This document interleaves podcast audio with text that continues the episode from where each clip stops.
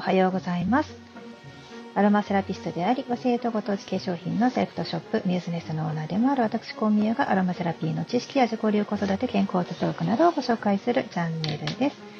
はい、本日ですね、10月14日は、えー、七十二項で言うと、菊の花開くという日ですね。七十二項って、あの、二十四節気をさらにね、再分割したものですけれども5日間ごとに、まあ、虫とか動物とかそういう気候を表すものでですねあの表した短文なんです中国から伝わったものなんですけれども10月14日というか、まあ、10月13日から10月17日頃までのことを菊の花開くというふうに呼ぶそうです。菊の花開く、まあ、そのまんまですよね。菊の花が、え開く頃ということですが、大体あの自社仏閣とかで菊花店がね、増えたりしますよね。品評会があったりとか。でもあの菊の花って聞くと大阪人だと結構ねあの思い浮かべるのがヒラパーやと思うんですよね。あのヒラパー兄さんがいるヒラパーです。ヒラパー兄さん。ヒラパー兄さんご存知ですかね？皆さんね。あのいろんな方がヒラパー兄さんされてるんでね、ちょっとなんか面白いんですけれども、あのヒラパーで、菊花人形、菊人形展かな？やってますよね。まあ、あの人形のちょっとこう顔が無表情なところが怖くてですね、菊の花が綺麗なのはよくわかるんですけれども、若干怖いなっていう、こうなんかちょっと、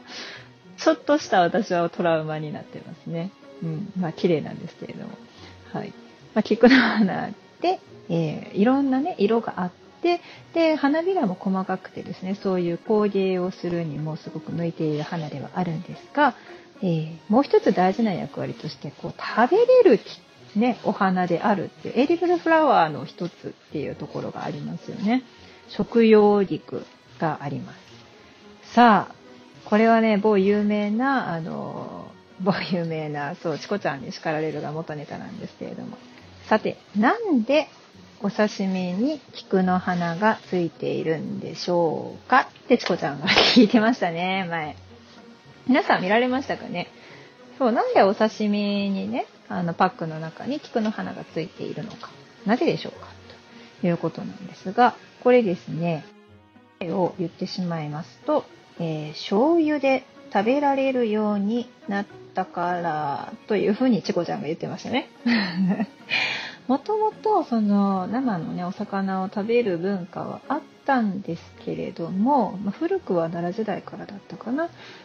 っと間違えてたらすみません。そうです。で、えーと、もともとどうやって食べていたのかというとあの酢で締めて食べてたわけですね。だからもともとは生酢として食べていたということです。がでしかも主に関西の方で食べられてたんですけれどもこれが江戸時代になるとですねあの江戸の方の庶民の、ね、人々も食べられるようになってきたんですよね生魚を。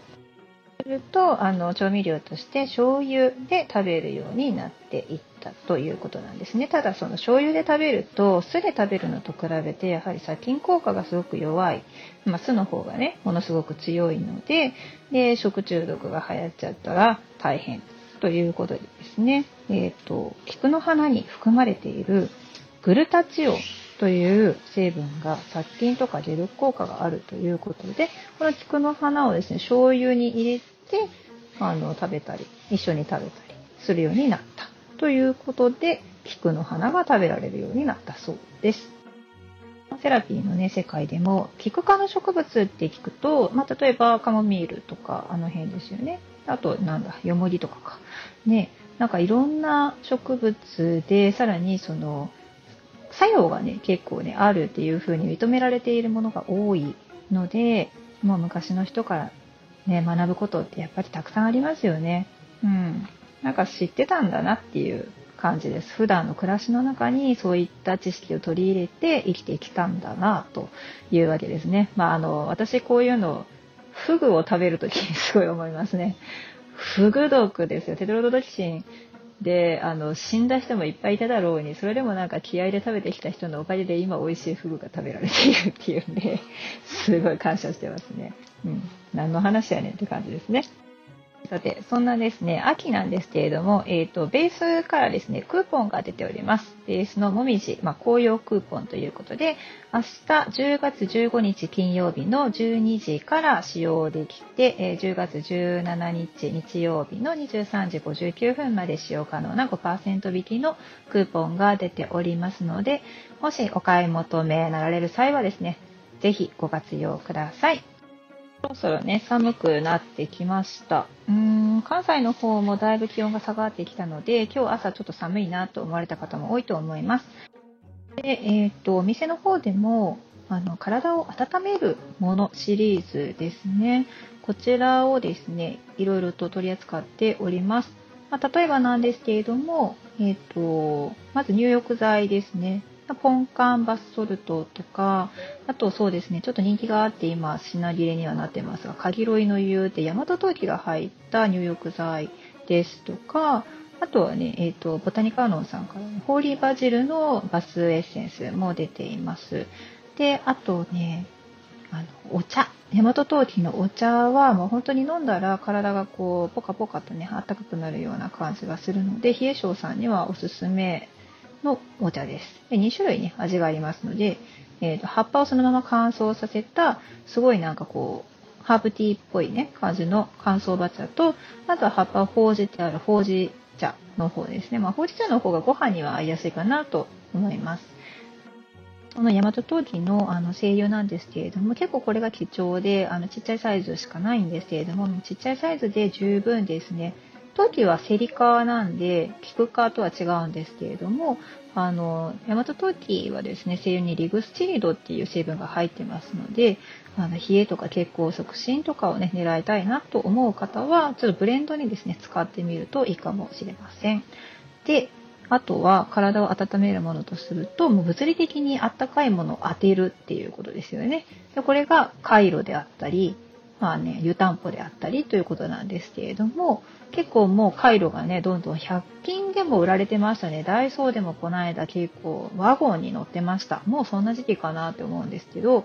でも回路を使っている方々とか、あとね、某、えー、なんとか製薬さんから出てる小豆の力とかなんで、そこをぼかすねんっていう感じなんですけど、そういうのを使ってらっしゃる方だと、あの、目元、あと肩、首、そうですね。あと、お腹、腰、この辺をですね、温めていただくと、全然、その、違うなっていう、まあ、温める前と温めた後の、この、張り具合とか、その巡り具合っていうのが違うなっていうのは体感してご存知の方が多いと思います。でこれが得意なね、メーカーさんがワロマハーブさんですね。和音香というあの小豆の力みたいな感じではあるんですけど小豆じゃなくってあの日本全国からねいろんなところからあの集めてきた